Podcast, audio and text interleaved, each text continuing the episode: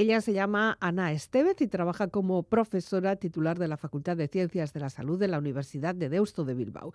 Es directora del Máster de Psicología General Sanitaria de la Universidad de Deusto. Ella es psicóloga de formación, pero también tiene realizados un montón de estudios que han completado su andadura profesional y personal. Ana Estevez Gutiérrez, Caixo, Gabón. Gabón. ¿Qué tal estás? Bien. ¿Eres una chica nocturna?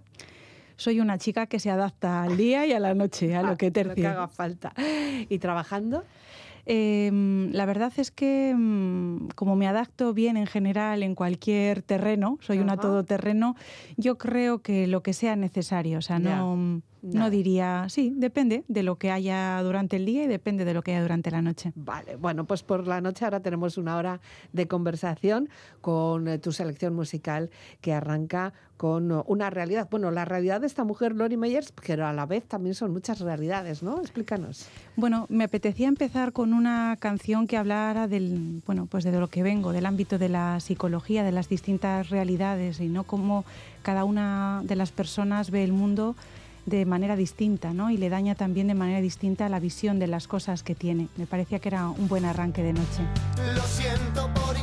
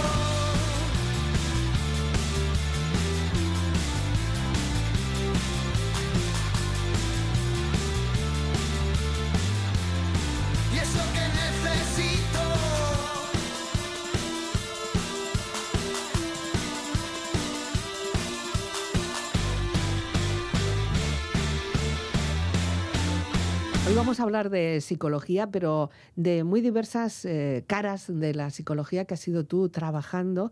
Ciertamente, bueno, pues eh, he estado mirando un poquito tu currículum y mujer de Dios, pero ¿cuántas cosas has hecho? ¿Qué, qué es esto? Pues eh, eso, que me adapto y que realmente quizás algo que me define es que soy una persona curiosa, mm. que le gusta aprender. Muchas veces cuando la gente, y es una de las cosas que estudiamos, el sentido de la vida, ¿no?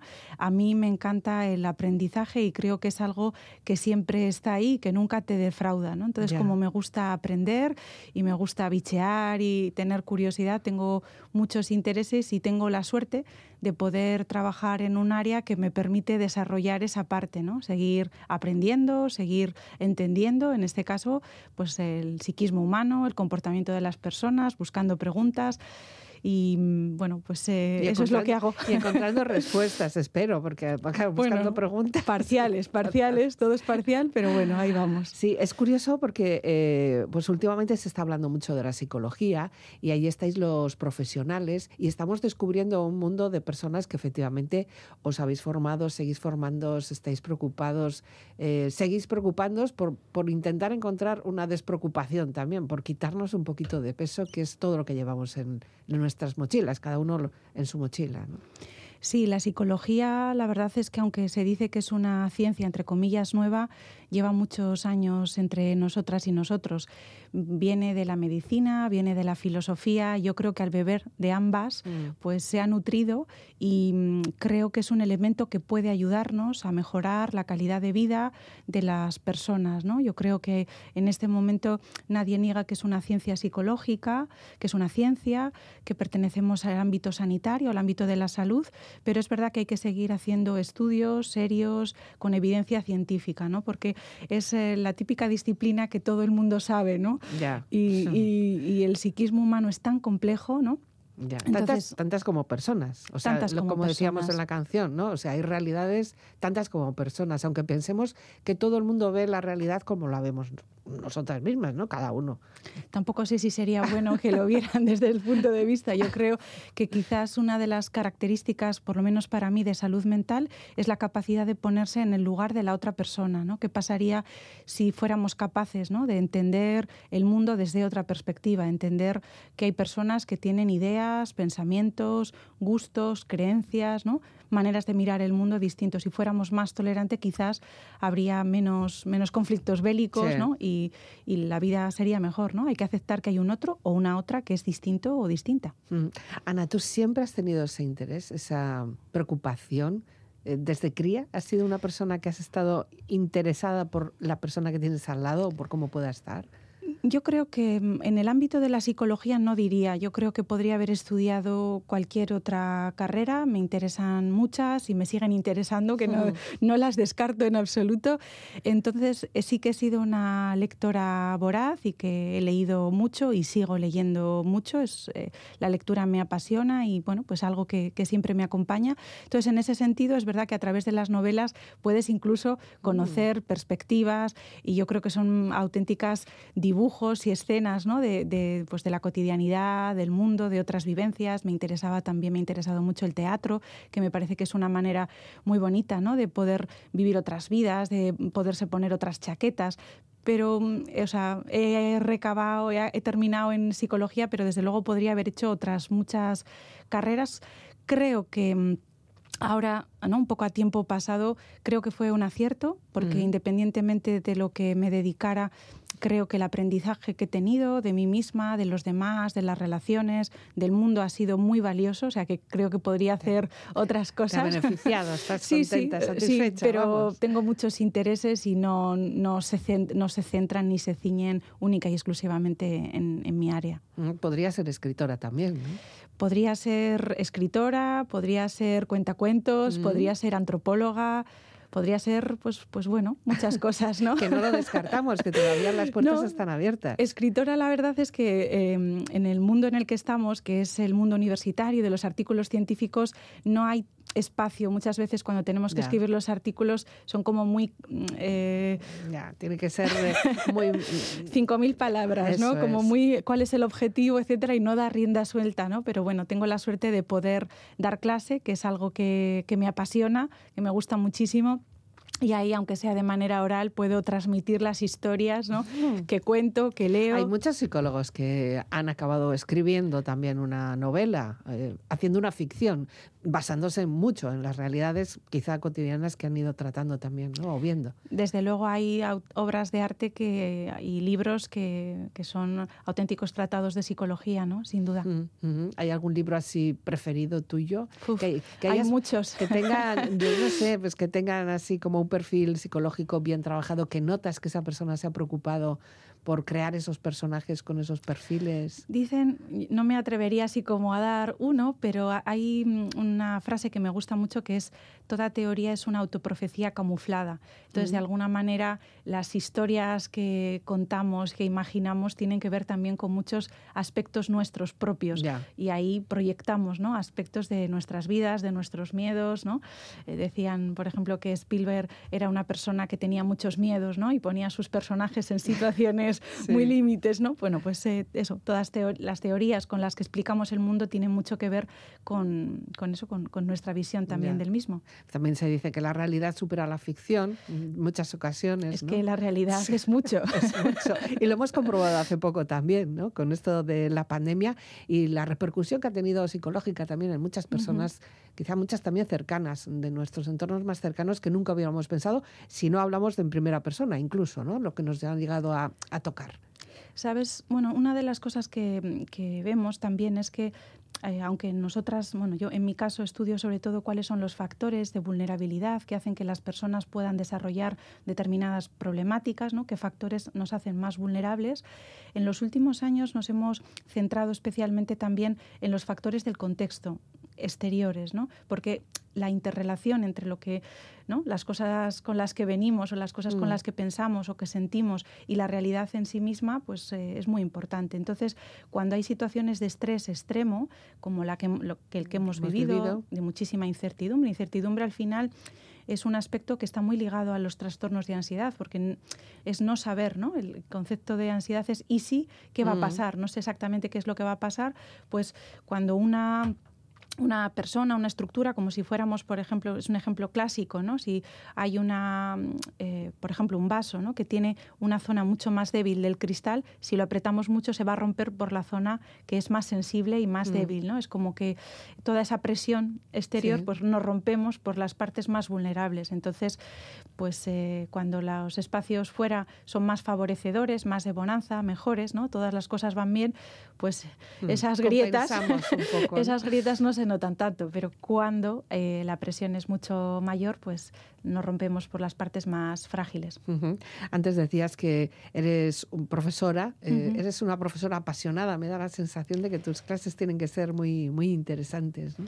No, sé si son interesantes, yo disfruto muchísimo bueno, pues con eso se transmite, seguro. Me hicieron, la verdad es que este trabajo tiene, por lo menos para mí, eh, me siento muy afortunada y tiene bueno, tengo mucha suerte con él, ¿no? Me hicieron en el 2004, eh, no, perdona, en el 2014, eh, mejor, mejor profesora de psicología de España, el alumnado. Sí, la tenemos aquí. y me, es de las cosas, porque luego ha habido otras cosas que me han pasado que, que también me han, me han emocionado y me han tocado, me han interpelado muchísimo.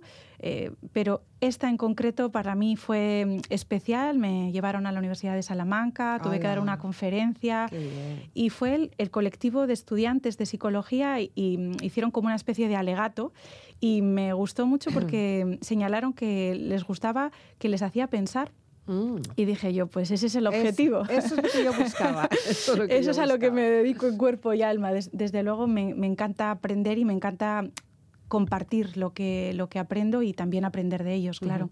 Antes mencionabas que la psicología tiene mucho, bueno, pues de medicina, de ciencia, eh, también, eh, bueno, de otros conceptos, como puedan ser los químicos, que mm, tienen más influencia de la que podemos llegar a pensar. Y entre ellos, por ejemplo, puede haber uno, la dopamina, que es el título de la siguiente canción. Eh, la has elegido tú y nos vas a decir ahora, antes de escucharla, por qué, cuál ha sido la razón. Bueno, el grupo me parece un grupo muy interesante que se llama 21 y una de las líneas de trabajo que llevamos desde hace muchos años son las adicciones comportamentales, ¿no? Em, y bueno, las personas, es curioso, ¿no? Las diferencias entre las personas y los animales, ¿no? Los animales, cuando hay determinadas sustancias que pueden alterarles la conciencia, intentan no tomarlas porque están en una situación de mayor vulnerabilidad. Sin embargo, parece que las personas que somos mucho más conscientes de lo que mm. nos puede suceder utilizamos determinadas sustancias, personas, conductas para evadirnos de esa realidad. ¿no? Entonces, bueno, es una canción que de alguna manera habla ¿no? de, del efecto que tiene todo esto en, en, las personas. Me parece que, que dopamina es una sustancia muy interesante que producimos nosotros.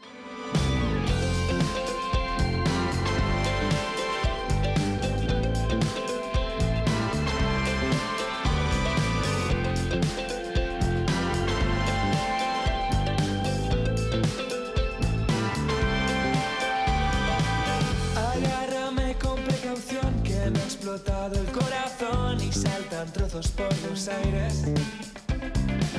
Voy a hacer una confesión, estoy cansado de beber para volverme más sociable. Voy preparando munición por si me piden mi versión, va a ser enormemente tenso. Debiste haber estado allí, fue esperpéntico y fue vil y estuve echándote de menos. Solo apenas te ha rozado. Ha regresado aquel olor a dopamina, tal vez nos mate pero sabe a pura vida, a pura vida. Buscar un poco de valor y confundirlo con alcohol, cerrando en falso las heridas. Las drogas cumplen su función, son paliativas, pero son cada vez menos efectivas. Si al final vamos a escapar, vamos a sitios a los que nadie haya bautizado antes. Tengo el cerebro en erupción de las novelas y del pop que oía en casa de mis padres. Es un milagro, es un instante solo apenas te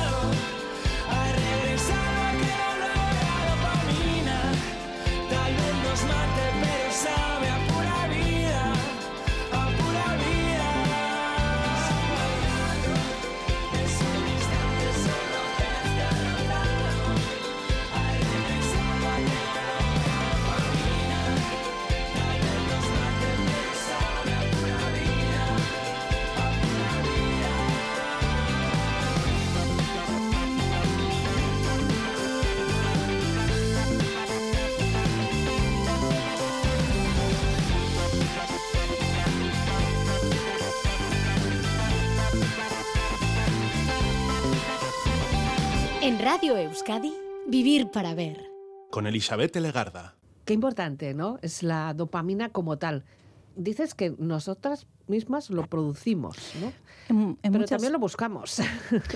Bueno, es, es muy interesante, ¿no? Porque mm, en muchas ocasiones en el área de las adicciones comportamentales es muy controvertido, ¿no? Si se llaman adicciones sin sustancia o no, ¿no? Porque es Mm. verdad que no hay una sustancia exterior, pero es verdad que mm, que, que n- que no haya una sustancia exterior que no que ingerimos, etcétera, no quiere decir que nuestro organismo no segregue un montón de sustancias en nuestro organismo cuando nos encontramos con rabia, cuando nos encontramos tristes, cuando nos encontramos alegres, etcétera, ¿no? Entonces, todas estas sustancias ¿no? que, que nos afectan, ¿no? y, y- y estaba pensando que la mirada de alguien, ¿no? que alguien nos diga que lo hemos hecho bien o que nos gusta, ¿no? eso activa en nosotras un montón de, de- de- de sustancias que y lo nos hacen- contrario también, cuando nos miran mal o fíjate, esa mirada de, ama, por ejemplo, ya solo con la mirada ya sabes que lo has hecho mal. ¿no? Sí, es una mirada, de hecho, bueno, lo has dicho fenomenal, esa mirada viene de ahí, ¿no? Sí. En muchas ocasiones, yo me acuerdo hace unos años que mm, fue un tema muy controvertido sobre mm, la estimulación a los bebés. Trabajamos mucho el apego, ¿no? El- Mm. los primeros momentos, los mil días, los primeros momentos eh, vitales, ¿no? Y cómo eso también puede o podría tener un efecto en, la edad adulta. Y es curioso porque mm, eh, bueno, hubo un programa que consistía en que los niños tenían que ver una serie de vídeos para activarse. ¿no? Yo creo que se nos olvida que somos animales y que la activación y la activación real y la activación cerebral viene a través de la mirada, ¿no? De que alguien te mire hasta no los. De un vídeo, ¿no? Qué horror. Por supuesto que no. espantada. Alguien quiere externalizar ese trabajo, pero ese trabajo tenemos que hacerlo todavía nosotros y esa mirada activa, el contacto activa y, a través de esa mirada el niño o la niña va percibiendo que es una persona distinta a, su aita o su ama. Entonces, hasta los ocho meses aproximadamente, el niño o la niña no sabe que, es, eh, que es alguien distinto, ¿no? por eso empiezan los, los, Claro, por eso el sonido del corazón, por eso eh, ponernos ¿no? sobre, sobre, eh, sobre el pecho y escuchar, por eso el balanceo, por eso, ¿no? Ya, incluso el olor. Sí, sí, sí incluso no. sí, sí, el olor. y fíjate que durante, haciendo referencia otra vez a la pandemia, ¿no? Ha habido muchos problemas, o bueno, se llegó incluso a cuestionar la situación ante las mascarillas, ¿no? Que muchos bebés no han llegado a ver o no habían llegado a ver una cara completa en mucho tiempo y eso también estaba, eh, bueno, pues creando en ellos ciertas dificultades, o bueno, iba a crear a la larga, no sé. Sí, es un tema muy interesante también ahora, además, que con las redes sociales. ¿no? Eh, recientemente leía a Bull Julian que hablaba sobre el tema de las redes sociales y me parecía muy interesante porque él decía que de alguna manera eh, buscamos a través de los emoticonos mm. eh, como que eso sea un abrazo, ¿no? Como que un beso, un abrazo pero que es un sucedáneo, ¿no? Y él decía que como cuando en unas cartas escribes un beso y dices, ya, pero a mí no me llega. Mm. Sin embargo, como no es un beso real, porque no es un abrazo real, porque no está en la realidad, no nos llena y seguimos pasando horas, ¿no? Buscando, ¿no? Y venga emoticonos, venga emoticonos. Que nos algo, ¿no? pero claro, es una búsqueda un poco baldía, ¿no? Donde mm. no, no va a llegar al puerto donde queremos, ¿no? Pero ahí seguimos buscando. Seguimos buscando y eso también puede llegar a la larga a crear adicciones. Hay adicciones de tipo, de muchos tipos. Sé que es un es un, campo en el que tú también te has preocupado de formarte, de informarte y que bueno, pues casi diariamente estás trabajando sobre ello, ¿no? Sobre las adicciones. ¿Qué pasa? ¿Por qué, por qué necesitamos siempre algo externo? Es una pregunta. Porque no somos capaces de. Yo qué sé, da lo mismo, ¿eh? me da igual una red social que alcohol, que juego, que sexo, que. No sé, comprar, que leer incluso, puede llegar todo en su medida, ¿no? Al final, ¿no? Sí, de hecho, dice Mark Griffith que, el concepto de que sea adicto o no tiene que ver con la sociedad, que la sociedad es de, algún, de alguna manera la que decide que eso es una adicción o no, ¿no? Mm. En ese sentido. En este momento, eh, bueno, nosotras empezamos en el año 99 a, investigar esta línea, colaboramos con muchísimas entidades y tenemos la suerte de eso, de, de llevar muchos años trabajando con ellas y Dentro de las adicciones, lo que más hemos trabajado son las comportamentales. Y en las comportamentales, las que están dentro de los manuales diagnósticos que podemos decir, estas son adicciones, son el trastorno de juego de azar, eh, el juego, la apuesta, ¿no? apuesta deportiva, máquinas, todo lo que es un juego, y también eh, los videojuegos.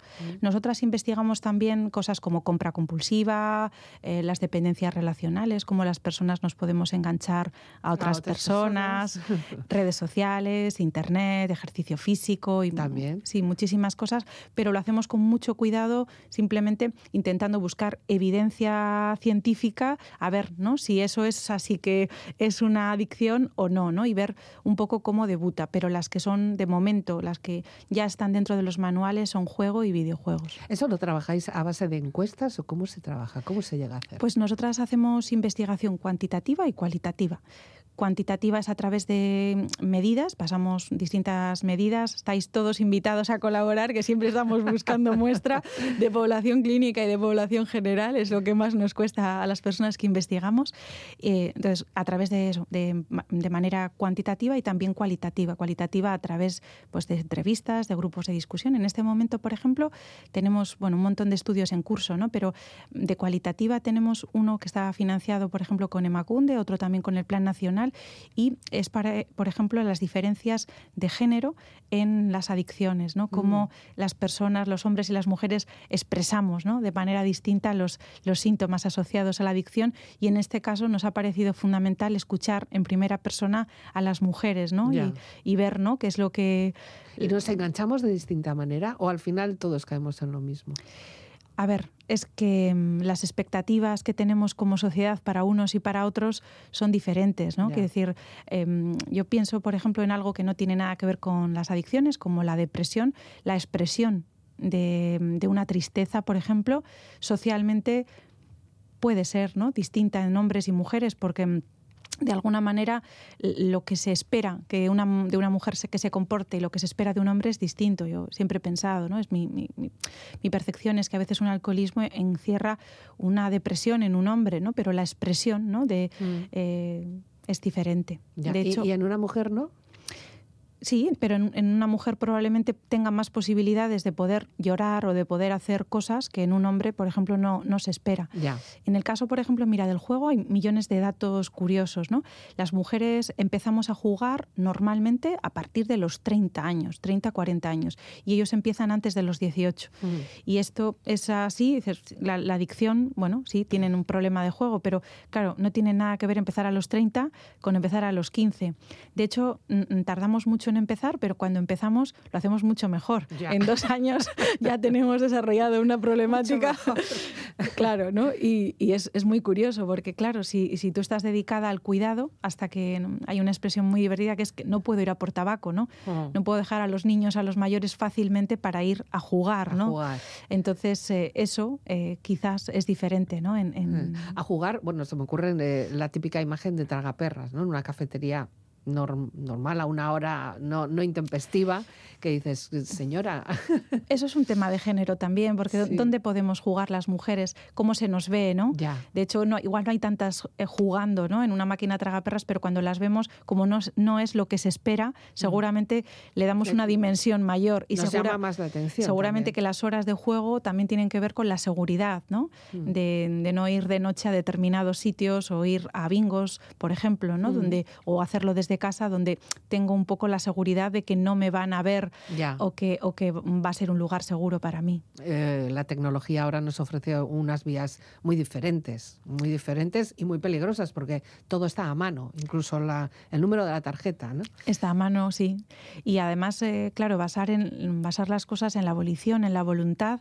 Yo digo que no voy a hacerlo, pero Ya. lo tengo tan cerca, ¿no? ¿Qué que ocurre? Que tenemos dos cerebros, dos personas, dos personalidades. No sé si tenemos dos o tenemos un O montón. 20. Habrá que investigarlo. Lo que sí que creo, la sensación que tengo es que da la sensación también que la gente dice, es que ese no era yo, ¿no? Ya. Pues no, somos la, el sol y la luna, somos la, la luz y la sombra, ¿no? Pero ¿quién nos ha levantado una mañana y decir, bueno, hoy no voy a hacer esto, X, da lo mismo, si es una adicción, una ludopatía o cualquier cosa que sabemos que nos hace mal y al de nada de repente te encuentras que lo estás haciendo, ¿no? E incluso te recriminas, eso de las dos, las dos caras, el demonio y el que, pero ¿qué estás haciendo? No, sí, ¿no? Bueno, también es verdad que cuanto más te recriminas, más ansiedad tienes y es mucho más probable que, Que vuelvas, vuelvas, a jugar. ¿no? Y también eh, una cosa que yo creo que también es importante, ¿no? Poner el énfasis en eso. No todas las personas nacemos con las mismas cualidades ni las mismas características. No todos nacemos ni todas con la misma impulsividad, ni con la misma necesidad de búsqueda de sensaciones, ni siquiera con la misma tendencia para desarrollar depresión o no. Ya. Entonces, a veces hay preguntas, ¿no? Cuando vas a determinados ámbitos te preguntan, ¿a qué edad tiene que tener un niño un móvil, ¿no? Preguntan en Mm. muchos padres y madres. Yo muchas veces les digo, pues hay niños que con 10 años sí, hay niños que con 40 no. Depende, ¿no? De quién tengas delante. Si tienes a alguien muy, muy impulsivo, que eso a veces Sí. viene, viene de cuna, ¿no? Viene, viene, viene una parte genética muy importante, Mm. pues eh, claro, la capacidad, ¿no? Es, es más Es difícil. diferente. Bueno, eh, hay momentos del año que podamos hacer más picos. Por ejemplo, ahora ya casi estamos en, estamos ya no, estamos en invierno y en invierno al quedarnos así un poquito más al resguardo podemos tener más opciones o en verano que estamos más explosivas tenemos también más opciones de poder desarrollar este tipo de adicciones. Bueno, yo no hablaría de, o sea, es verdad que somos seres químicos y nos afecta la luz, nos Mm. afecta el viento, nos- somos animales, ¿no? Quiero decir que en ese sentido, eh, o sea, bueno, estamos afectados y, y interpelados de, de muchas maneras.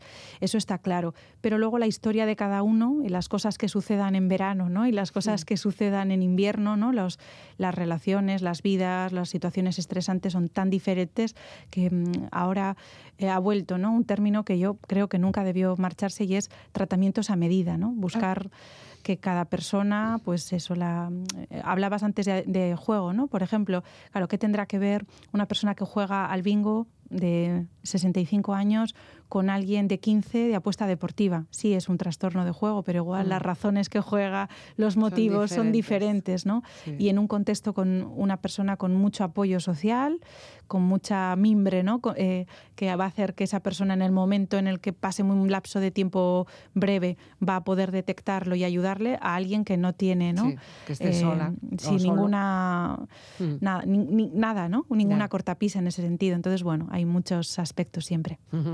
Bueno, Negua Joan Data es la siguiente opción que nos das con Sea Mais, una canción potente, muy potente. Bueno, Ayora es muy potente, ¿no?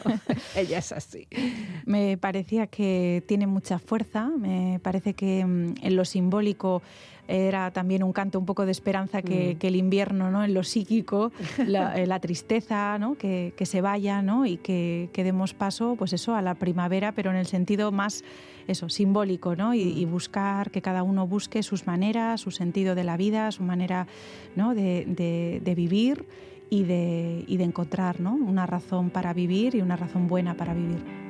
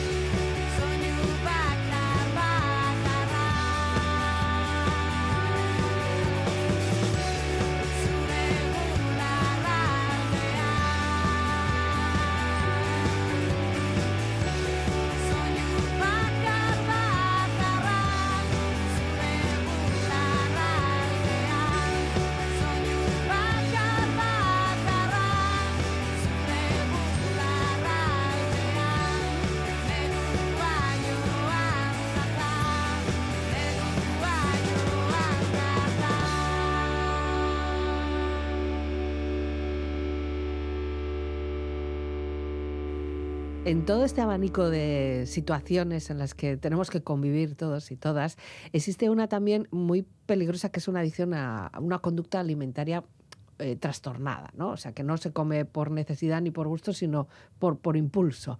Eso también es un campo en el que te has interesado, has estudiado y has, has escrito incluso artículos. Sí, dentro de las líneas empezamos hace unos años. Hay una eh, postdoc que, que- que tenemos, ¿no? que tengo la suerte de compartir en el equipo, que es Yanire Momeñe, Mm. que trabajamos la línea de alimentación emocional. El concepto de adicción a la comida es un concepto todavía con- muy controvertido, muy incipiente, todavía hay que investigar mucho, ¿no? Hay Mm. algunos equipos que también están en esa línea, pero bueno, nosotras de momento estamos más con la parte emocional de los alimentos y que no se come solo por la necesidad, sino que Sí. al final, si lo pensamos, las primeras personas que nos alimentan también son en casa, ¿no? Tiene que ver con, con, bueno, con los aspectos más familiares, el Mm. origen y... y, y- y, eh, lo, lo mismo que sabemos que en el estómago hay neuronas también, ¿no? Y que hay eh, y están es la base, la cuna también de las emociones, ¿no? Mm. Eh, pues todo lo que tiene que ver con el estómago, con la comida, con la alimentación, sin duda tiene que ver, eh, pues eso, con las emociones, ¿no? Hay, hay, hay mucha literatura al respecto, ¿no? Cuando y, y mucha relación entre la necesidad de ser aceptado, de ser querido y de bueno, pues lo mismo que se ahogan las penas en el alcohol, Mm. eh, pues hay, también se ahogan las penas en la comida, ¿no? Entonces es una línea muy interesante, la estamos relacionando con muchísimos aspectos y está dando, también estamos publicando muchas cosas en esa línea y bueno, la verdad es que yo estoy muy contenta. Hay personas eh, que se puedan llegar a ver identificadas por exceso o por defecto. y, O sea, o sea, puede ser por darte un atracón o por dejar de comer. Y más ahora que estamos, antes decías, la primavera, pues em- estamos empezando a, a mirarnos y decir, uh, algo habrá que hacer, ¿no? Bueno, es, es muy interesante porque en, en el momento de COVID. Uno de los trastornos que más ha aumentado, con una prevalencia mucho mayor, son los trastornos de conducta alimentaria. Las unidades Mm. eh, bueno, han, han reportado un incremento enorme, con lo cual también es un síntoma muy, muy importante. Desde luego, la restricción alimentaria, o sea, no comer, a mí me parece que es un acto de mucha violencia hacia uno mismo, ¿no? Porque al final mm, necesitamos comer para alimentarnos, ¿no? Y cuando tú a tu cuerpo no le das los nutrientes que necesita, es una, es una agresión muy importante hacia ti. Y también comer en exceso, ¿no? De hecho, pues mm, a veces, eh, bueno, eh, tiene que ver también con historias de vida ¿no? que ha habido previamente. Pero claro, eh, con- por ejemplo, con el- los atracones, que los llamamos binge eating, ¿no? los, el- los atracones, lo que se ve es que antes del atracón hay mucha ansiedad y que de alguna manera con el atracón se rebaja la ansiedad. Se Pero la- calma. o se la- piensa sí, calmar con Sí, eso. lo mismo que si fuera eso, pues un ta- eh, fumar un cigarro. El tema es que una vez que eso ha pasado, la persona suele sentirse mal por haber sucedido y eso hace que normalmente siga comiendo. Pero la asociación entre eh, em, las emociones y la ansiedad es inherente y es intrínseca. Antes hacíamos mención a, la infancia y es un momento importante de- en el desarrollo de las personas que después también incluso pueden marcar otras, pues bueno, otras adicciones, otras situaciones de depresión incluso, ¿no? Eh, vemos que cada vez hay más interés, pero no sé si lo estamos haciendo bien o nos estamos obsesionando con todo el aspecto psicológico de nuestros menores. Bueno, es un temazo este. ¿eh? Para estas horas es un Sí. temazo. Pero seguro que hay familias que están preocupadas. es normal estar preocupado, ¿no? Yo creo que también hay que tener cuidado porque una de las expectativas que a veces tenemos con nuestras hijas y con nuestros hijos es que sean felices, ¿no? O sea, Mm. que, es, eh, que tengan emociones positivas durante todo el tiempo. Yo creo que eso, es, eso hay que tener cuidado, ¿no? Porque realmente no sé si las personas y los seres humanos estamos diseñados para tener la felicidad absoluta, ¿no? Decimos que ahora las generaciones no tienen tolerancia a la frustración. Es que la tolerancia a la frustración es ser la capacidad de que las cosas no van a salir como uno quiere, ¿no? Mm. Y a veces nos preocupa, ¿no? Eh, pues de hiperactividad o de otros aspectos y los niños están hiperestimulados, ¿no?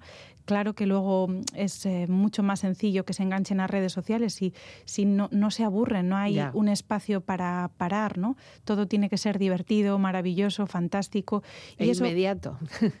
por supuesto, por supuesto. Entonces, bueno, pues es un aspecto muy importante y por las consecuencias que eso podría tener, ¿no? A- a- y que de hecho ya, ya vemos que tiene ¿no? en, Mm. en los chavales, en el uso ¿no? de, de la tecnología, de las redes sociales.